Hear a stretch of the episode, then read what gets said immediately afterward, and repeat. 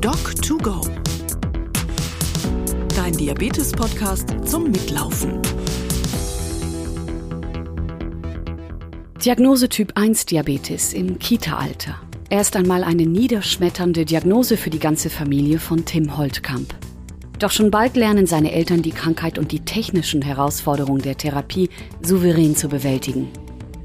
Heute ist Tim zwölf Jahre alt und gut eingestellt mit einem Hybrid-Closed-Loop-System. Warum seine Mutter Nadine Meyerhoff-Holtkamp seit der Umstellung auf dieses System wieder durchschlafen kann und welche technischen Entwicklungen in der Diabetestherapie in den nächsten Jahren noch kommen werden, darüber spricht sie mit Prof. Dr. Thomas Danne, Chefarzt am Kinder- und Jugendkrankenhaus auf der Bult. Laden Sie die Folge herunter, schnüren Sie Ihre Laufschuhe und walken Sie mit. Guten Morgen, Frau Meyerhoff-Holtkamp.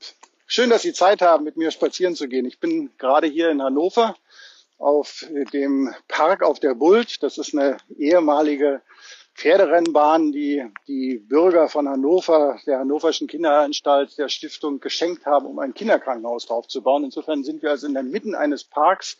Die Sonne scheint und die Vögel zwitschern. Wo treffe ich Sie denn an?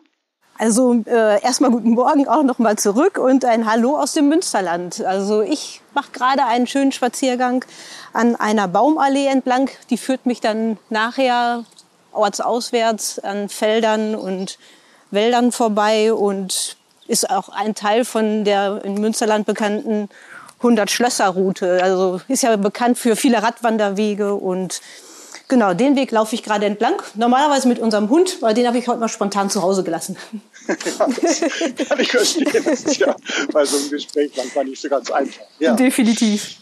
Ja, ich nehme an, Sie, Sie gehen also äh, dann auch ohne ihren Sohn Tim. Äh, der hat ja Typ 1 Diabetes. Der ist wahrscheinlich in der Schule, nehme ich an. In welche Klasse geht genau. der jetzt? Der geht jetzt in die sechste Klasse, also ist oh, zwölf Jahre alt und mhm. er hat mit drei Jahren Diabetes bekommen.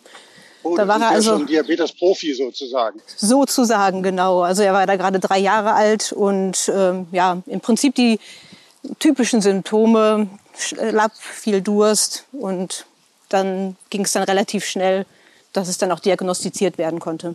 Aber das war wahrscheinlich schon auch ein Schock für Sie, nicht? Denn äh, äh es gibt ja niemand anders in der Familie, der äh, Typ 1 Diabetes hat, oder?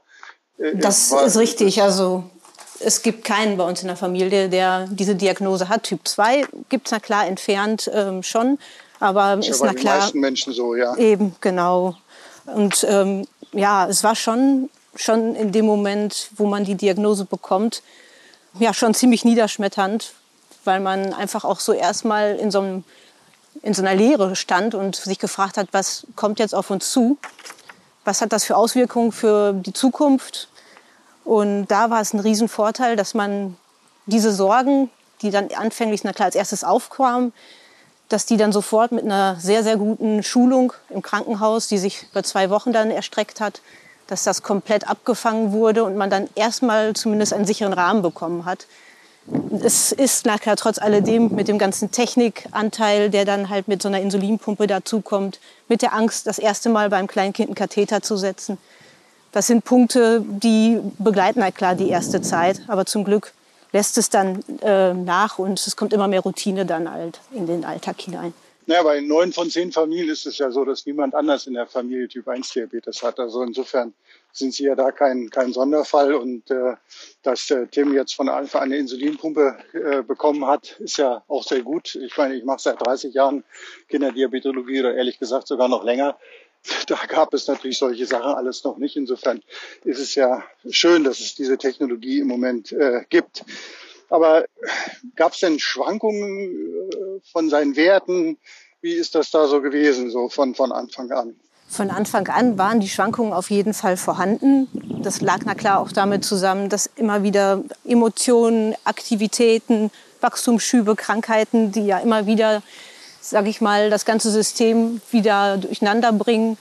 Aber ich muss wirklich sagen, zum Glück haben wir jetzt die Umstellung vornehmen dürfen.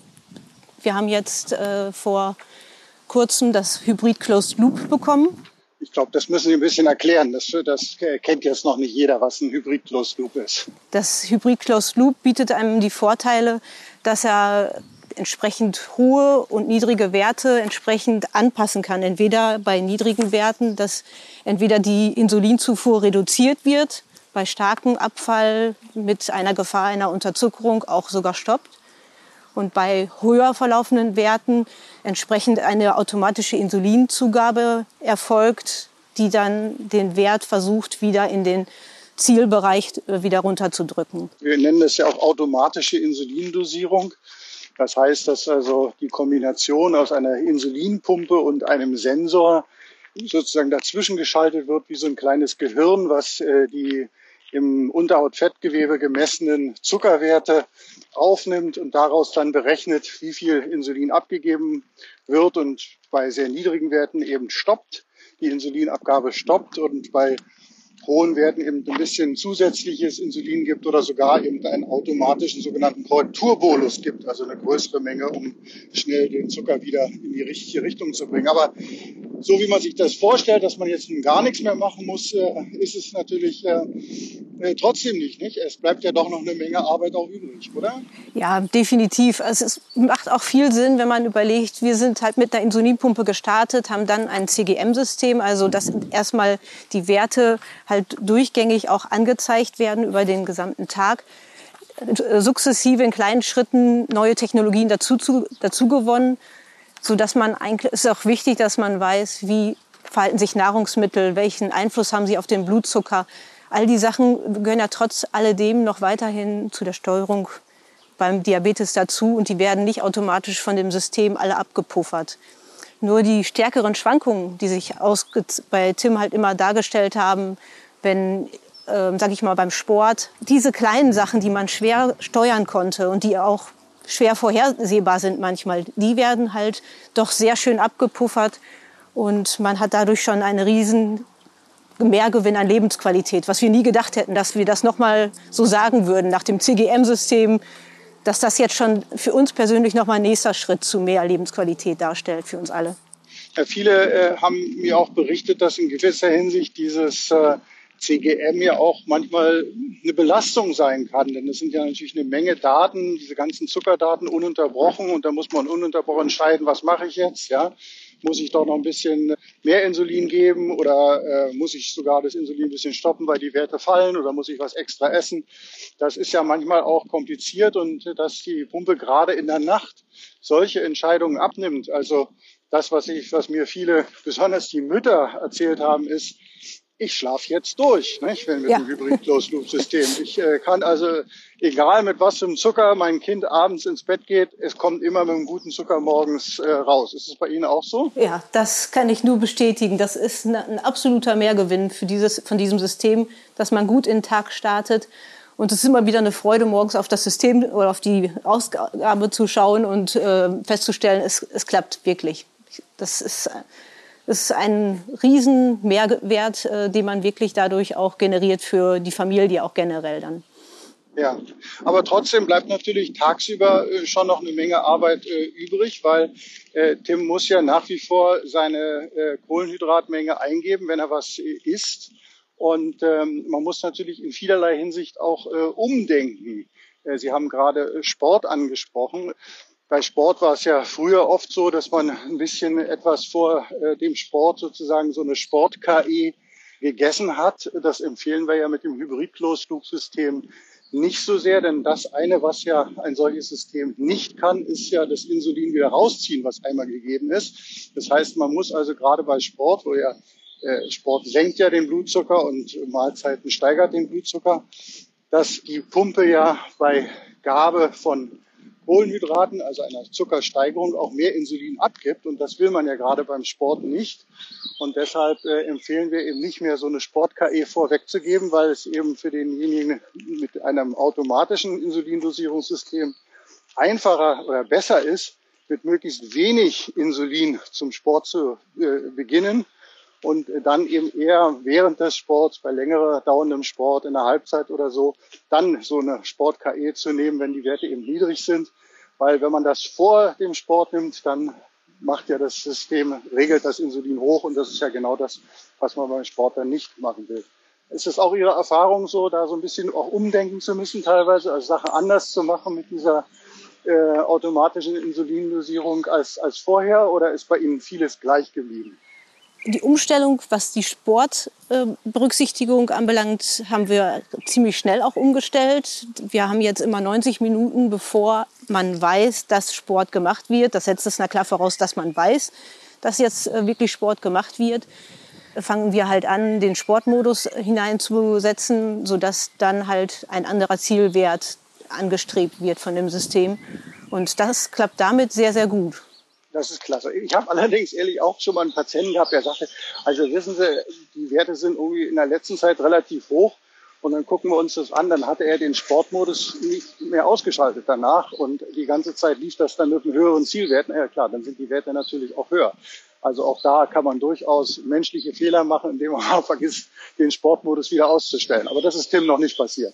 Doch, das ist ihm gestern sogar auch passiert. Das passt gerade sehr gut. er kam vom Schwimmen wieder und äh, sagte, oh, ich muss mal eben gucken. Ich glaube, ich habe den Sportmodus noch drin. Und äh, war aber eigentlich ganz gut. Er war eh eher nach dem Sport ein bisschen niedrig. Schwimmen ist dann klar auch entsprechend die Nachwirkung. Da hat es nicht geschadet. Da lag er immer noch bei 100. Äh, da war eigentlich ganz gut, dass er es vergessen hatte. Aber in dem Moment fiel es ihm dann auch wieder ein, oh, ich muss den einmal umstellen. Wo es schön ist, na klar, wenn man halt, das haben wir direkt zum Start des neuen Systems gemacht. Wir waren im Urlaub und haben dann wirklich den ganzen Tag den Sportmodus reingemacht, weil man ja doch mehr spazieren geht, mehr Bewegung hat. Und das lief dann für Urlaubsverhältnisse richtig hervorragend. Wir waren da auch sehr überrascht, gerade nach, mit, mit dem Start eines neuen Systems sofort Urlaub starten, dass es trotz alledem so hervorragend gelaufen ist. Toll. Das hat Spaß gemacht. Also also das freut mich ja zu hören. Und äh, aber ich habe auch andere Patienten. Ich weiß nicht, ob solche. Ich meine, Sie sind ja ein Diabetes-Profi. Der Tim hat das mit drei Jahren gekriegt. Also Sie haben ja schon eine ganze Menge Diabetes-Technologie und Erfahrung da mit gehabt. Und man gibt dann plötzlich die Verantwortung an so ein System ab. Also ich habe auch Patienten gehabt, die haben gesagt, ich habe es nach drei, drei Stunden wieder ausgestellt. Der, der Sensor war ja gar nicht so exakt und, und der bringt mich nachher in eine Unterzuckerung und, und so weiter und so fort. Also das klappt ja gar nicht. So eine Ängste haben Sie nicht gehabt? Wir hatten diese Ängste, bevor wir uns für das System entschieden hatten. Wir haben schon eine Zeit lang gebraucht, wo wir uns überlegt haben, ist das was für uns, dass wir halt wirklich noch mehr Technik für unseren Sohn haben wollen? Bringt es wirklich den Mehrwert, den wir uns erhoffen? Oder ist es halt einfach nur eine, noch eine weitere Technik, die wir noch dazu bekommen? Aber nachdem wir das System jetzt wirklich, wo wir uns dafür entschieden haben, schon jetzt eine gute Zeit haben, hat sich das auf jeden Fall gelohnt und die Sorgen waren da nicht berechtigt. Das war auf jeden Fall, direkt zum Start haben wir es na klar schon gedacht, auf was haben wir uns da eingelassen. Wir sind geschult worden mit dem neuen System und haben direkt nach Verlassen einen Wert von 350 gehabt, wo wir gedacht haben, was ist denn jetzt passiert? Klemmen wir das System wieder ab oder was machen wir jetzt? Dann war der Start so unglücklich, dass wir direkt mit einem abgeknickten Katheter und äh, das Mittagessen drauf, was na klar, wo das Insulin na klar vollständig nicht in den Körper gelangt ist, einen ungünstigen Start gehabt. Aber das ist nicht wieder vorgekommen. Aber das ist na klar auch Technik. Ähm, das setzt voraus, dass Insulin abgegeben wird. Genau, kann immer mal schiefgehen und eben nicht. Und das ist, glaube ich, auch eine ganz wichtige Sache, die Sie da schildern, nicht, dass man einfach sagt, ja, also man kann zwar eine Menge Verantwortung abgeben, aber jedes technische System kann eben mal nicht klappen und äh, gerade eben dieser abgeklemmte äh, Katheter ist nach wie vor eine Sache bei der Insulinpumpentherapie und äh, daran muss man eben immer denken und äh, eventuell, wenn man eben nicht weiß, was los ist, das Insulin noch mal mit einem Pen oder der Spritze geben, weil dann wissen wir genau, ist es drin und dann kann man erstmal gucken, wo denn der Fehler tatsächlich ist. Ich bin gerade an einem Kindergarten vorbeigegangen und ähm, da ist natürlich eine, ein anderes Problem, das, äh, das wir in Deutschland haben, ist ja ein Zulassungsproblem. Sie glauben gar nicht, dass äh, eben äh, es im Moment nur ein System, ein Hybrid-Closed-Loop-System gerade für die kleinen Kinder gibt, obwohl wir in Studien haben zeigen können, äh, dass das gerade auch für die Eltern kleiner Kinder eine große Erleichterung ist. Also insofern haben Sie Glück, dass Ihr Kim nicht jetzt drei Jahre alt ist, weil äh, da hätte ich im Moment Schwierigkeiten, ihm ein solches System äh, geben zu können. Ja, weil eben äh, so viele Systeme im Moment äh, oder eben praktisch keine Systeme für kleine Kinder im Moment erhältlich sind.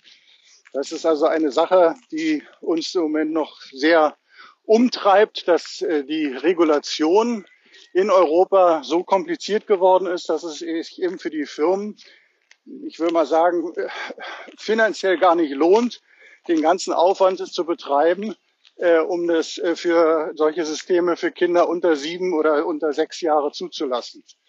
Das ist wirklich ein, ein Thema. Also ich glaube, das können Sie als Mutter sich gut vorstellen, dass wenn Tim heute drei Jahre alt wäre und in die Klinik kommen würde, dass sie sich eigentlich wünschen würden, dass äh, die Tims, die heute in die Klinik kommen, gleich so ein System bekommen. Oder sehe ich das anders?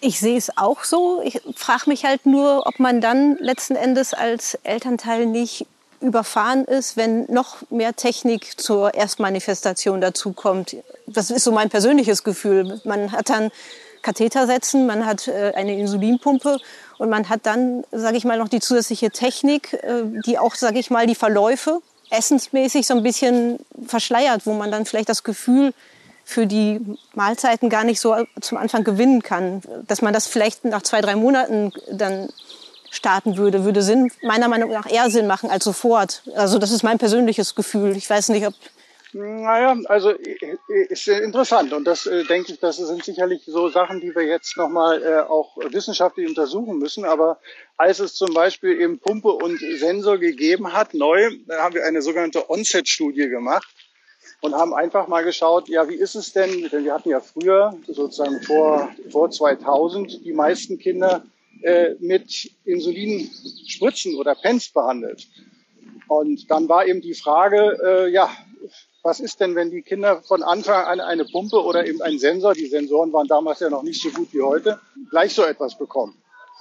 Und das Erstaunliche war, dass wir festgestellt haben, dass die Mütter, die eine Insulinpumpe von Anfang an gekriegt haben, besonders die Mütter kleiner Kinder, sehr viel schneller aus dieser Depression, die man natürlich hat, wenn ein Kind eine äh, Erkrankung bekommt, die nicht wieder weggeht, sehr viel schneller, also bereits schon nach äh, drei bis sechs Monaten auf völlig normalen Depressionswerten sozusagen waren, also eben keine Depression mehr hatten, während die Mütter, die ein, mit einer Spritzentherapie angefangen haben, äh, im Schnitt mit sechs Monaten immer noch äh, Zeichen einer leichten Depression gezeigt haben. Und das hat ja auch dazu geführt, dass man eben heute in Deutschland zu 95 Prozent aller Kinder äh, gleich mit einer Insulinpumpentherapie bei Auftreten eines Diabetes äh, anfängt, obwohl natürlich sozusagen, wie Sie richtig sagen, so eine technische äh, Sache dann auch wieder eine gewisse Herausforderung ist. Also ich glaube ehrlich gesagt, aber äh, und auch die Ergebnisse von, von zum Beispiel einer sogenannten Smart Home Studie, die wir gerade gemacht haben, dass eben auch die zwei bis sechsjährigen Kinder diese sogenannte Zeit im Zielbereich, mit der wir eben erkennen können, wie gut eine Therapie klappt, auch die ganz kleinen Kinder in einem hohen Maße über 80 Prozent äh, mit so einem Hybrid-Closed Loop das erreichen können. Das klappt mit einer Pumpentherapie ohne eine solche Automatik in der Regel nicht. Insofern stimmt, ja. glaube ich, die Eltern sind besser damit äh, versorgt, wenn sie auch von Anfang an ein solches System benutzen können. Und deshalb brauchen wir dringend die regulatorische Genehmigung, das auch in dieser Altersgruppe benutzen zu können. Wo Sie gerade von den Studien sprechen, haben Sie denn auch schon äh, zu dem Hybrid Closed Loop Studien gemacht äh, hinsichtlich Pubertät? Das ist ja auch nochmal eine spannende Sache. Da sind die Schwankungen ja auch wesentlich höher und im Normalfall immer der HbA1c deutlich höher aufgrund der nicht berechenbaren Schübe von äh, Hormoneinschüssen und so weiter. Gibt es da schon Ergebnisse, dass sich das auch deutlich verbessert? Ja, also äh, da kann ich Sie insofern beruhigen. Äh, auch da gibt es also diese Smart Home Studie, die jetzt gerade im Mai äh, veröffentlicht wird. Da hatten wir zwei Gruppen. Auf der einen Seite eben eine Gruppe äh, zwei bis sechs Jahre und eine zweite Gruppe sieben bis äh, 14 Jahre, also sozusagen der Beginn der, der vollen Pubertät und äh, auch die Gruppe der pubertären Jugendlichen. Nicht ganz so gut wie die kleinen Kinder, aber auch äh, hat also durchaus auch äh, die Zielwerte äh, zu einem großen äh, Prozentsatz erreichen können.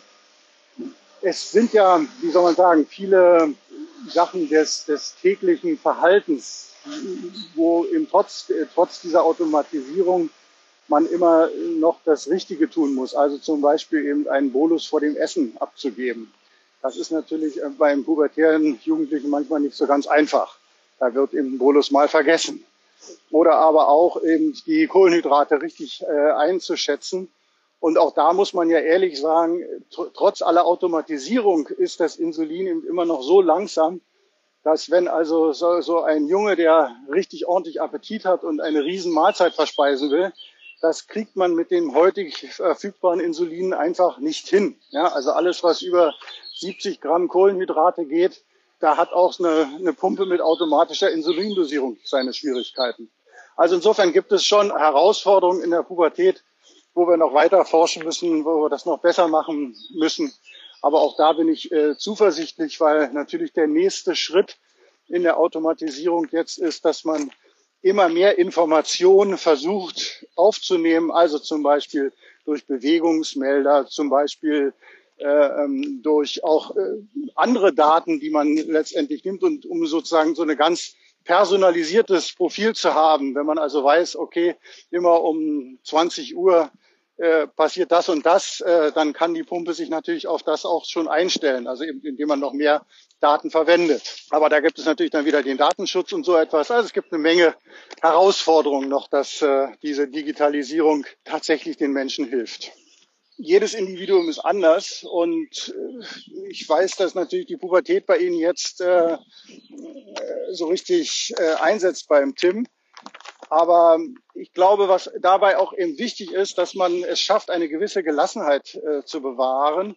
Und da hilft natürlich der Austausch mit anderen Eltern auch sehr. Also da gibt es ja zum Beispiel Diabetes Kids, wo man durchaus sich mal so ein bisschen Rat untereinander holen kann, wie man in so manchen sage ich mal, Situationen, wenn die Eltern schwierig werden, damit sozusagen umgehen kann. Aber Ihr Sohn scheint ja so insgesamt ganz gut zurechtzukommen, was mich ja sehr beeindruckt hat. Ich habe ihn ja erlebt äh, bei diesem Supertalent-Wettbewerb. Ich habe ihn in Berlin gesehen äh, am Schlagzeug. Spielt er denn noch Schlagzeug? Also das war wirklich der Wahnsinn, als wir, äh, was er da auf der Bühne gemacht hat. Ja, also er spielt schon noch. Also in der Corona-Pandemie, da ist das leider ein bisschen eingeschlafen. Anfänglich waren die Schule, äh, beziehungsweise die Stunden sind weggefallen und dann ist das so ein bisschen dabei geblieben. Er fängt jetzt wieder an, spielt also für sich verstärkt wieder. Und ähm, das Schöne ist auch wirklich, dass er halt auch noch weiterhin immer noch den Kontakt zu Matthias Steiner hat. Der war ja seinerzeit der Schirmherr bei der Diabetes Charity Gala ähm, und hat ihm die Urkunde fürs Superkit einmal überreicht und die schreiben sich zwischendurch dann, oder er schreibt ihm dann noch mal nach einem Jahr, so als Erinnerung hat er ihm dann noch mal so ein Schlagzeugvideo zum Geburtstag geschickt. Also es ist sehr schön, dass der Kontakt noch so vorhanden ist. Das findet Tim auch immer sehr schön. Ja, ich meine, äh, Matthias äh, Steiner ist natürlich erst einmal Olympiasieger und dann auch selbst betroffener Typ 1er und dann noch Vater von zwei Kindern. Prädestiniert dafür, jemanden äh, mit Diabetes zu motivieren und am Ball zu bleiben, denn das kennt er natürlich äh, wirklich aus eigener Erfahrung sehr gut. Haben Sie denn noch irgendeine medizinische oder technische Frage an mich? Eine hätte ich vielleicht noch. Und zwar, es ist ja spannend, wenn man so sieht, wie schnell sich die ganze Technik entwickelt hat. Ja. Und man ist ja wirklich jetzt schon in einer Luxussituation, dass man so ein Hybrid-Closed-Loop-System nutzen darf. Wenn man jetzt so weiter guckt, wie ist denn die Perspektive, wenn alles schon so schnell läuft, Richtung einer künstlichen Bauchspeicheldrüse, also dem sogenannten Full-Closed-Loop-System? Gibt es da schon Perspektiven, wenn man jetzt schon alles sieht, wie schnell alles so läuft? Ja, also ich fange da mal mit einem Spruch von Bill Gates an. Der hat gesagt, man äh, überschätzt immer das, was in den nächsten zwei Jahren passiert und unterschätzt das, was in den nächsten zehn Jahren passiert. Und ich glaube, so wird es auch mit der Diabetestherapie sein. Also im Moment sind wir natürlich in einer Phase, wie ich schon gesagt habe, wo wir versuchen, diese Hybrid-Closed-Loop-Systeme noch weiter zu personalisieren, indem man halt eventuell andere Datenquellen verwendet oder eben auch auf äh, äh, die ganzen Verläufe noch etwas mehr äh, einzugehen. Und ich bin insgesamt ganz zuversichtlich. Also es gibt ja äh, die Entwicklerszene außerhalb der kommerziellen Erhältlichkeit, die sogenannten Do-it-yourselfer, die also selber programmieren.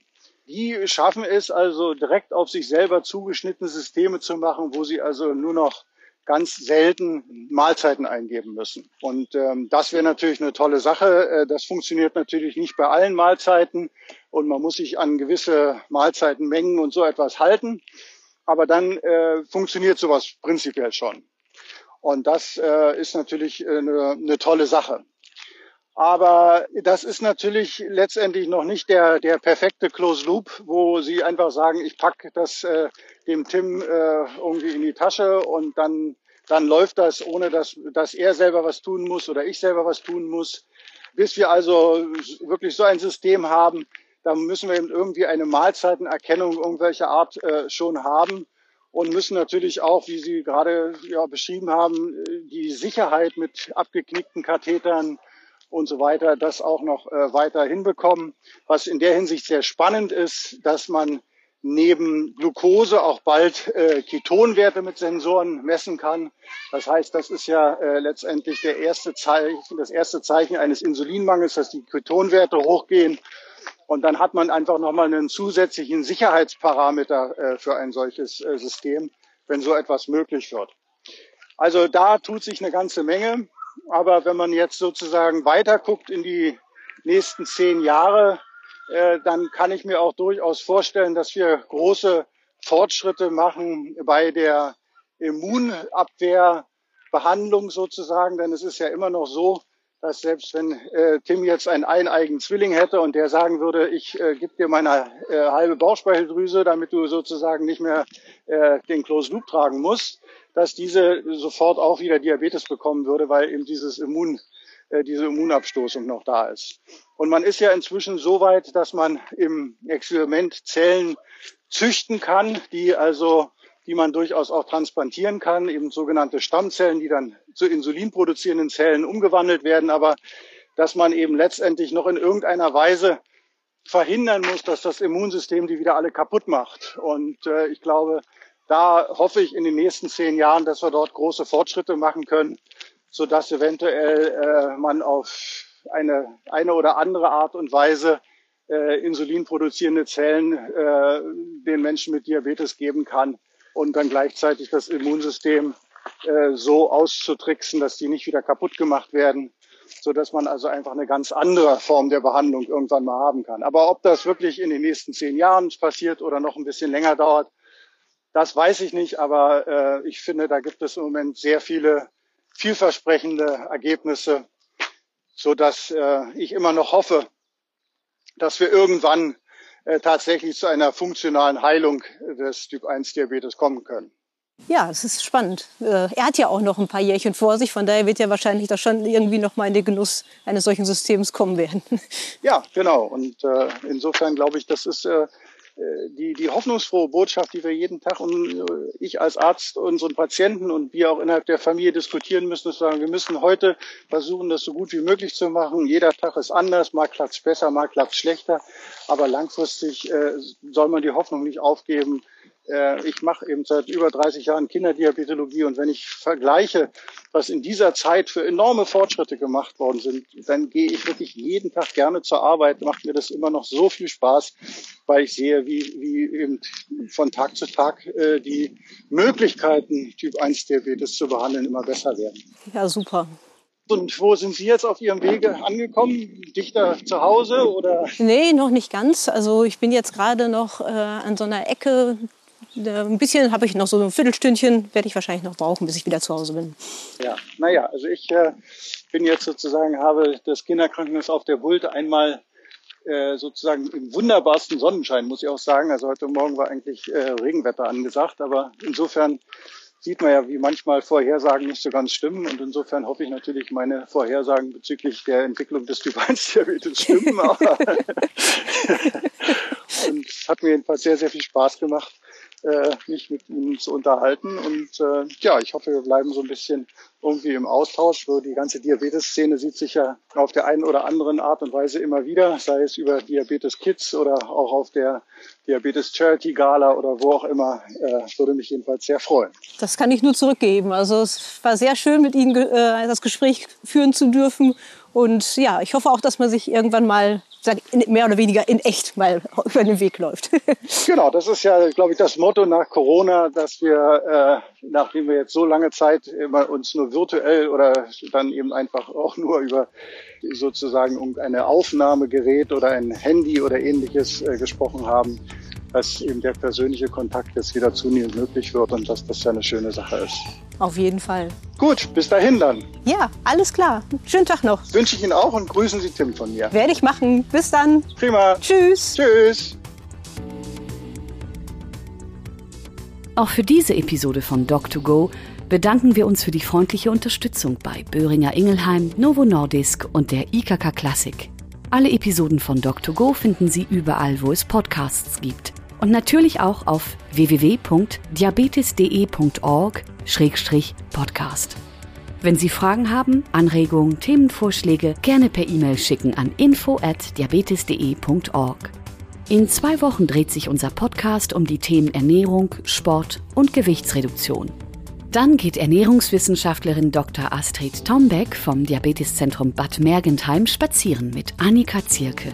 Bis dahin und auf Wiedergehen. Doc2Go. Dein Diabetes-Podcast zum Mitlaufen.